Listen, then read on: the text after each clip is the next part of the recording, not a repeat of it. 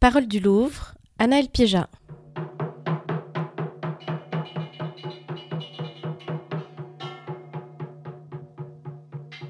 Phonomaton au Louvre avec Enzo Meglio. Vous vous présentez souvent comme un metteur en scène d'opéra qui utilise un livret ancien pour le mettre dans un contexte contemporain. Vos grandes compositions sont souvent directement inspirées de l'histoire de l'art. On y trouve des citations de Manet, de Velázquez, d'Hubert Robert, mais qui se mêlent aussi à des références au magicien d'Oz ou bien au texte de Jacques Prévert pour Le Roi et l'Oiseau. Vous venez d'achever votre cinquième année à l'École des Beaux-Arts, où vous avez étudié auprès de Jean-Michel Alberola et de Stéphane Calais. Bonjour Enzo Meglio. Bonjour Anaël. Un mot pour commencer, pour dire donc que pour vous, l'histoire de l'art est vraiment comme une matière première, jusqu'à faire des citations tout à fait précises dans votre travail de, de grand tableau. Quelle fréquentation avez-vous du Louvre aujourd'hui? Quelles sont vos habitudes?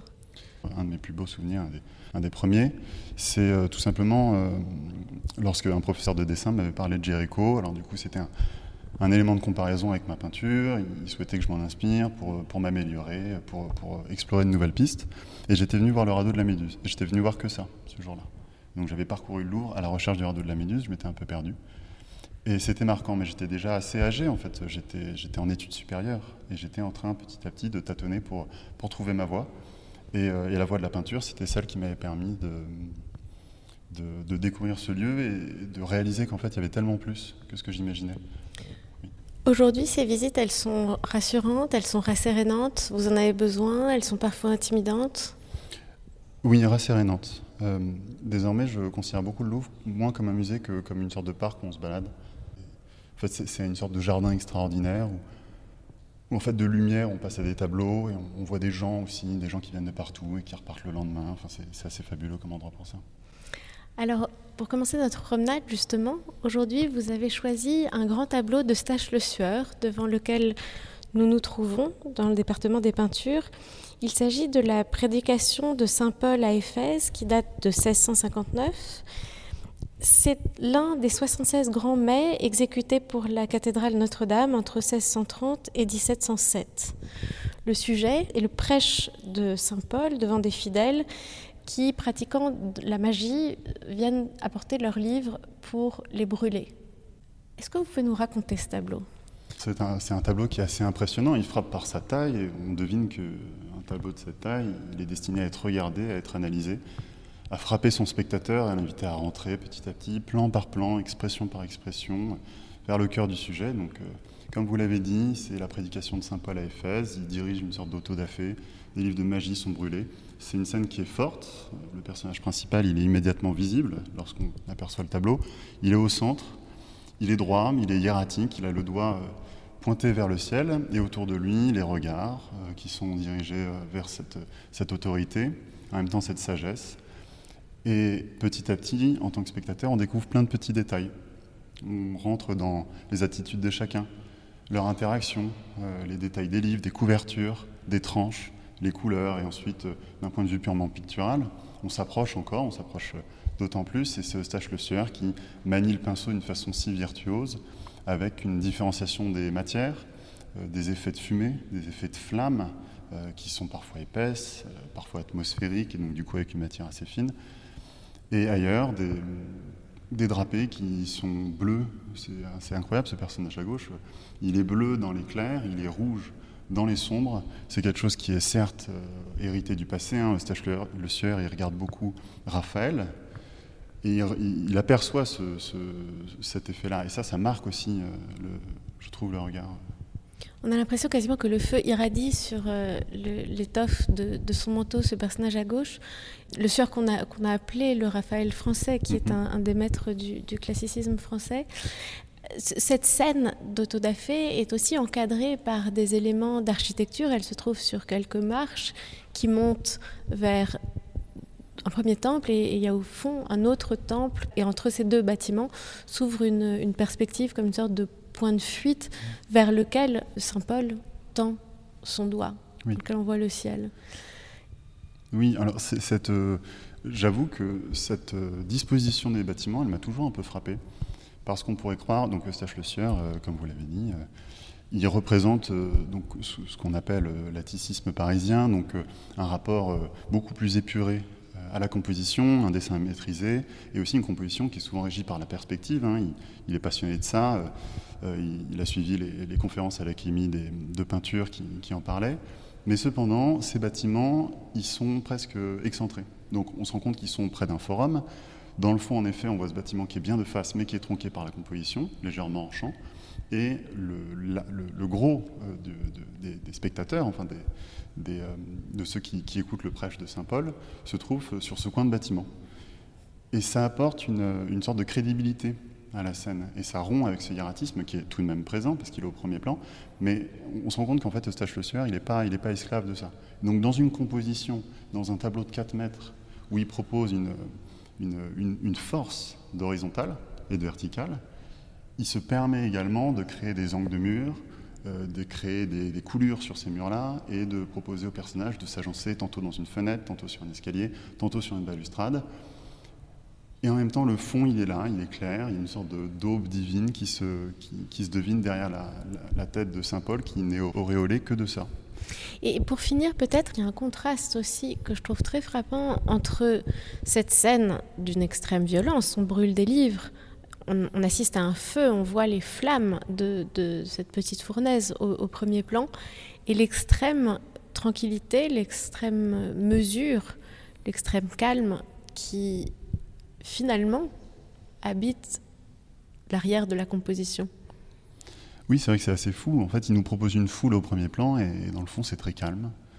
C'est espacé, on, s'y promène, on y promène le regard. Il y a même un coup de soleil qui frappe le bas d'une des colonnes c'est quelque chose d'assez intéressant parce qu'il manie les plans comme un metteur en scène. Le premier plan, il est, il est en trois dimensions, il, est vivant. On pourrait euh, petit à petit creuser avec le regard à l'intérieur, de, de drapé en drapé, mais le fond, il est presque plat. Il y a un côté théâtral et en même temps, il y a un côté tellement apaisant.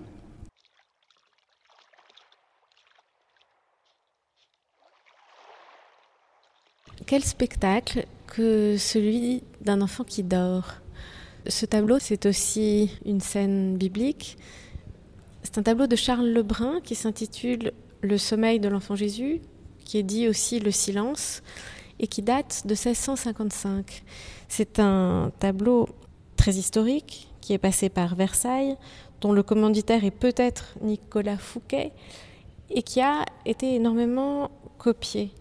Vous me disiez, quand on commençait à préparer cette promenade, Enzo Meglio, que c'est l'un des tableaux que vous avez le plus regardé. Oui, euh, je l'ai découvert assez tard, euh, il y a quelques années, lorsque j'étais déjà venu au Louvre assez souvent. Et Charles Lebrun, je le connaissais euh, pour ses grands décors, ses grandes machines, celle de Versailles, celle de Volvicomte, celle du, de la galerie d'Apollon. Et en cours, lorsqu'on nous a parlé de ce tableau, j'ai été très étonné de voir à quel point c'était humain, à quel point c'était charmant, domestique, c'était à l'échelle de ce qu'on pouvait connaître euh, chacun au quotidien, ou du moins ce qu'on pouvait imaginer d'un quotidien apaisé. On s'y plonge très volontiers en oubliant totalement qu'il s'agit d'un épisode euh, religieux, sacré.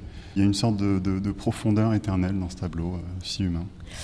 Le carrelage, les carreaux du carrelage sont un peu ébréchés. Il y a une sorte de poêle sous lequel un chat est non pas blotti, mais au contraire aux aguets, comme s'il veillait sur cet enfant qui dort. Il y a sur la cheminée une sorte de, cafetière bleue. Et puis, il y, a, un extraordinaire rideau vert qui tombe sur euh, la composition, un peu comme un ciel. Et de l'autre côté, une ouverture très saisissante, comme une sorte d'éclair de lumière, avec en fait deux fenêtres l'une rectangulaire et par-dessus une ronde comme un œil de bœuf sur lequel est perché un tout petit oiseau qui lui-même regarde le paysage. Oui, l'attention aux détails. Alors, comme vous l'avez si bien décrit, hein, les, petits carreaux, le carrelage euh, fissuré, le petit chat qui, ferme les yeux, euh, tous ces éléments de fourrure, de drapé, euh, tantôt transparents, tantôt, tantôt aussi douillets, et dans le fond, ces oiseaux qui, qui virevolte et qui, anime tellement bien ce paysage. En fait, ce tableau, il est, il est très humain. Et je pense que Charles Lebrun, dont, dont, j'estime beaucoup la touche et, la façon de, peindre, donc euh, le métier, je trouve qu'ici, il a, il a usé de, tellement de variétés de touches et de matières que ça participe à animer tous ces petits détails euh, un petit peu réalistes. Euh, donc par exemple, le, grand drapé vert dont, vous parliez, il, est fin, il est, il est peu épais. On se rend compte que ça appartient sûrement aux, premières étapes de la peinture, donc euh, sans trop d'épaisseur, quelque chose qui est fait dans l'ombre, dans le décor. Tandis que lorsqu'on s'approche, et justement on parlait de la police qui était un petit peu douillette au premier plan, celle sur laquelle on va sûrement recoucher l'enfant Jésus ou, ou, au moins celle sur laquelle il, dormait encore il y a quelques instants, on voit beaucoup plus de matière, des, petits coups de pinceau qui, qui, nous rappellent que ça a été peint. Voilà, ça a aussi été peint au niveau du, feu, le feu est absolument fabuleux. On l'a vu tout à l'heure chez Eustache Le Sueur qui était, était différemment fait, mais ici il est fait avec très peu de touches qui, qui suggèrent plus qu'elle ne représente. Et puis il y a aussi l'action qui, se passe dans ce tableau. Il y a comme un petit pouti euh, l'enfant Saint Jean-Baptiste qui veut s'approcher du, Christ endormi, qui est lui-même un, petit enfant, on a l'impression qu'ils ont le même âge, et la Vierge lui fait signe de sa main de ne pas le réveiller, et le petit Jean-Baptiste est retenu comme, une sorte de, comme par une sorte de, petite laisse, enfin en tout cas par un, lien de tissu qui retient la fourrure qui l'habille, et que sa mère tire vers elle. Oui, euh, moi je trouve que le résultat il est assez ludique parce qu'en effet, c'est une scène de, silence, hein, d'attention auprès de Jésus, mais, il y a plein de choses qui se passent autour, des choses qui sont, je pense, euh, par Charles Lebrun, très bien observées dans la vie de tous les jours, ou très bien imaginées. Et en effet, cette façon euh, qu'a sa, mère de tirer Saint Jean-Baptiste, et ça crée une sorte de bouquet de tantôt de foulard, tantôt de, tantôt de peau de bête, et tantôt de, peau euh, humaine. C'est assez impressionnant. En fait, c'est l'adéquation du, du, et du, de l'histoire, de ce qu'on veut montrer.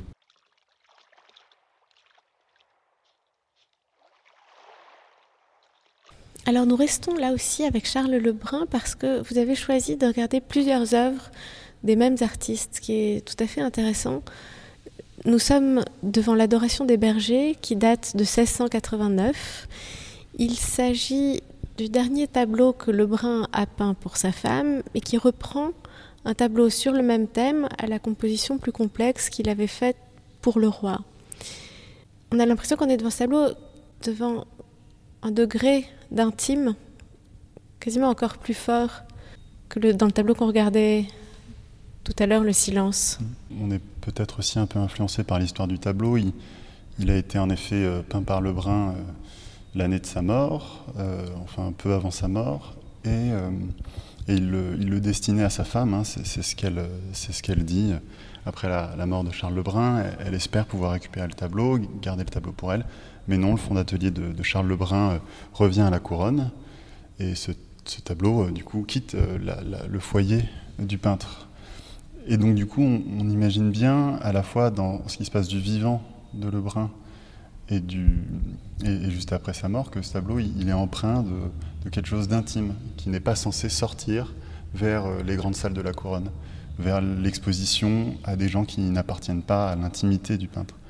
Et c'est quelque chose qui est assez, euh, qui est assez importante euh, pour, pour être noté et pour être apprécié jusque dans la façon que Lebrun a d'épurer sa composition, comme vous l'avez dit, et aussi de, de jouer avec, avec un, un, feu, une ombre, qui est, qui est si accueillante.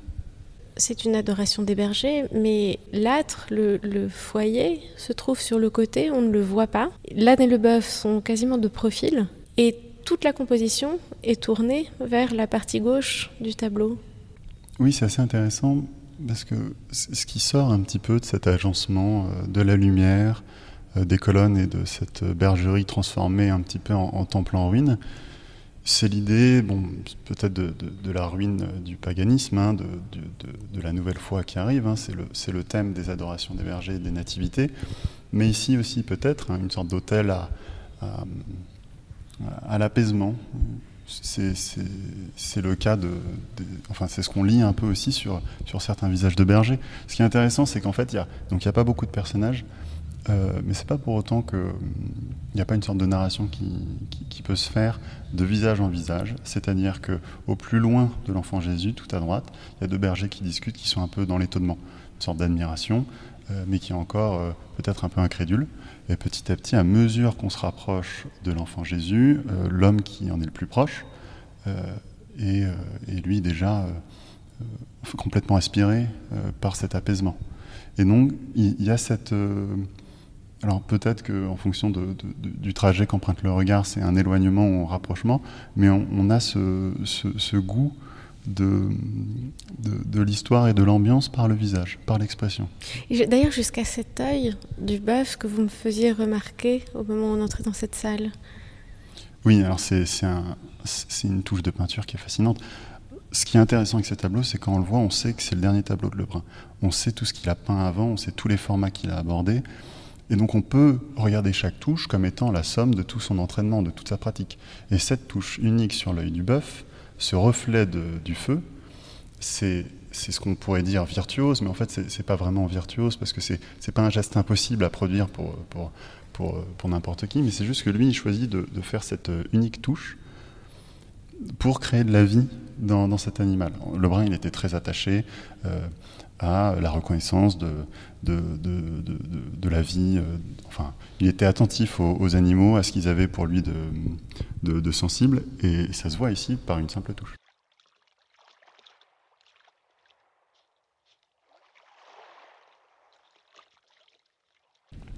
Alors là, changement d'atmosphère, on se trouve devant l'un des chefs-d'œuvre de François Lemoine, Hercule Phale, qui date de 1724. François Lemoine, c'est l'un des pères du Rococo, ami de Natoire, de Boucher, qui rentre à l'Académie royale de peinture et de sculpture à l'âge de 13 ans, qui en est exclu pour insolence, qui y est réintégré, et qui gagne le prix de Rome en 1711. Dans cette composition, que se passe-t-il? Alors c'est intéressant d'enchaîner avec ce tableau parce que d'un seul coup on arrive dans une intimité qui est d'un tout autre ordre. C'est une scène galante, c'est une scène très sensible où Hercule et Omphale ont échangé leur rôle, c'est-à-dire qu'ils ont échangé leur attribut. Euh, lui tient la quenouille, elle la massue. Euh, c'est une scène donc de, de, la vie d'Hercule, hein, ce héros qui est souvent représenté, euh, enfin qui incarne la force, parfois la force brute, et ici qui est peut-être pas réduit, mais plutôt qui joue un rôle différent. celui, bah, celui du, du, soumis au charme de cette, de, cette presque déesse qui est, qui est Omphale. C'est une peinture que vous connaissez particulièrement bien. Oui, alors c'est assez euh, intéressant parce que donc, cette peinture, j'ai pu la découvrir en la copiant. Euh, comme on, disait tout à l'heure, parmi les, différentes petites casquettes que j'ai pu prendre quand je, venais au musée, il y avait celle de copiste. J'ai eu euh, le, plaisir de pouvoir copier pendant trois mois avec le bureau des copistes à l'huile. Donc on ramenait notre chevalet, on posait notre, notre peinture certains matins et on choisissait un tableau. Ce tableau, je l'avais choisi pour la tranquillité de cette salle et pour sa proximité avec euh, des tableaux que je connaissais mieux, par exemple Charles Lebrun, par exemple Eustache Le Sueur dont on parlait, mais aussi parce que François Lemoine, c'était une découverte pour moi.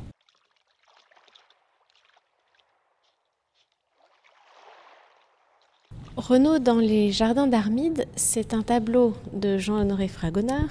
On reste dans ce style rococo.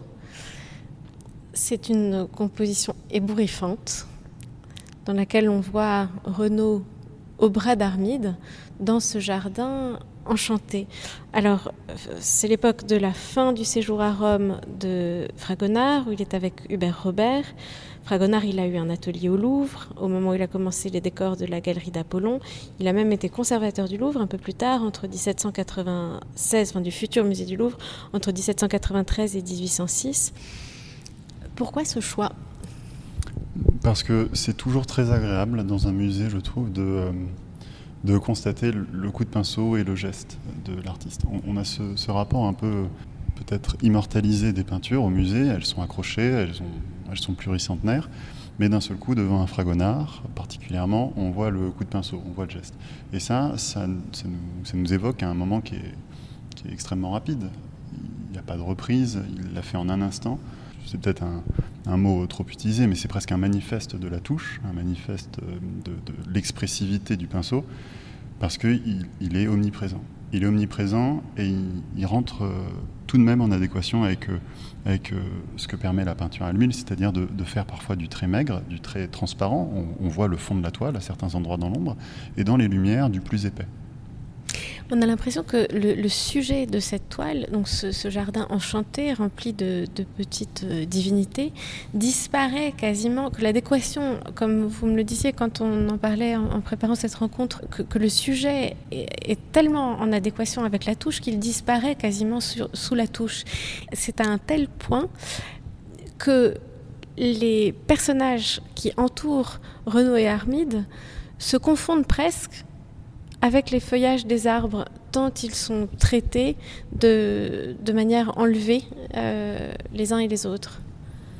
Oui, et en vous entendant en parler ainsi, ça, me rappelle notre discussion tout à l'heure sur Eustache Le Sueur, sur ses muses, et ça, nous montre euh, ici deux possibilités de raconter ce qu'est un monde extraordinaire avec la peinture, de façon très différente. Tout à l'heure, c'était le dessin, c'était cette ambiance si particulière qui était presque déshumanisée parce que divinisée, et ici, au contraire, c'est euh, c'est pas les personnages qui sont si vivants, mais euh, c'est cette matière. Donc en effet, c'est un jardin extraordinaire, un jardin magique où le héros Renaud euh, tombe sous l'emprise d'Armide. ici, une emprise magique, une sorte de sorcellerie. Et ici, ça se reflète dans les éléments où, en effet, nature et, et humain feuilles et corps se confondent complètement, parce que tout est, tout est coup de pinceau. Il y a une présence de l'érotisme et du plaisir, plaisir de la peinture aussi, euh, qui est totalement sidérante et qui précède d'ailleurs de quelques années le célèbre tableau de l'escarpolette. Alors c'est intéressant parce que Fragonard, il, il a voué, euh, malgré la, la, mode qui changeait petit à petit vers un, retour à la rigueur, au classicisme, et avec euh, des sujets qui étaient, qui étaient plus tournés vers, vers des mœurs enfin, éloigné de, cette sensibilité érotique, lui, il a voué sa peinture à ça, quoi qu'il arrive. Et on le voit ici, il le prépare, il, le fera d'autant plus dans l'escarpolette, en effet. Et c'est fou de se dire qu'il était ami avec Hubert Robert, qu'ils voyageaient à Rome ensemble. Donc ça montre que c'est un choix, en fait. Il n'est pas, pas soumis à la mode, il n'est pas soumis à ce qu'on lui propose comme modèle. Euh, c'est son goût. Et c'est pour ça que c'est un tableau tellement personnel. C'est pour ça que c'est une peinture tellement personnelle, celle de Fragonard. Et alors justement, si on se retourne, on se trouve devant Hubert Robert et devant cette série des principaux monuments de France. Vous proposiez que l'on regarde l'arc de triomphe d'Orange. C'est un grand changement par rapport à ce qu'on vient de voir, parce qu'en effet, euh, quelle, monumentalité. Et là, d'un seul coup, euh, bah, peut-être qu'on peut parler des, personnages et de leur rapport au décor. On, l'a fait tout à l'heure dans une forêt magique. Ici, c'est une antiquité, euh, sur le territoire national à l'époque, mais c'est une antiquité qui nous ramène à, la, Rome, à, à, cette, à cette perspective euh, tellement glorifiée par, par les peintres et par, par les dessinateurs. Hubert Robert, ici, il, l'habite de petits personnages qui, qui découvrent ces ruines en même temps que nous. C'est une perspective imaginaire parce que se mêlent dans, dans ce tableau des ruines d'Orange et des ruines de Glanum. Mhm. Donc on est au fond dans un monde euh, pas, pas, moins imaginaire que le jardin d'Armide. C'est vrai, c'est vrai. Et euh, un artifice... Euh, un artifice de dessinateur, un artifice de peintre, c'est de pouvoir composer selon son souhait, selon ce qu'exige, en l'occurrence la commande.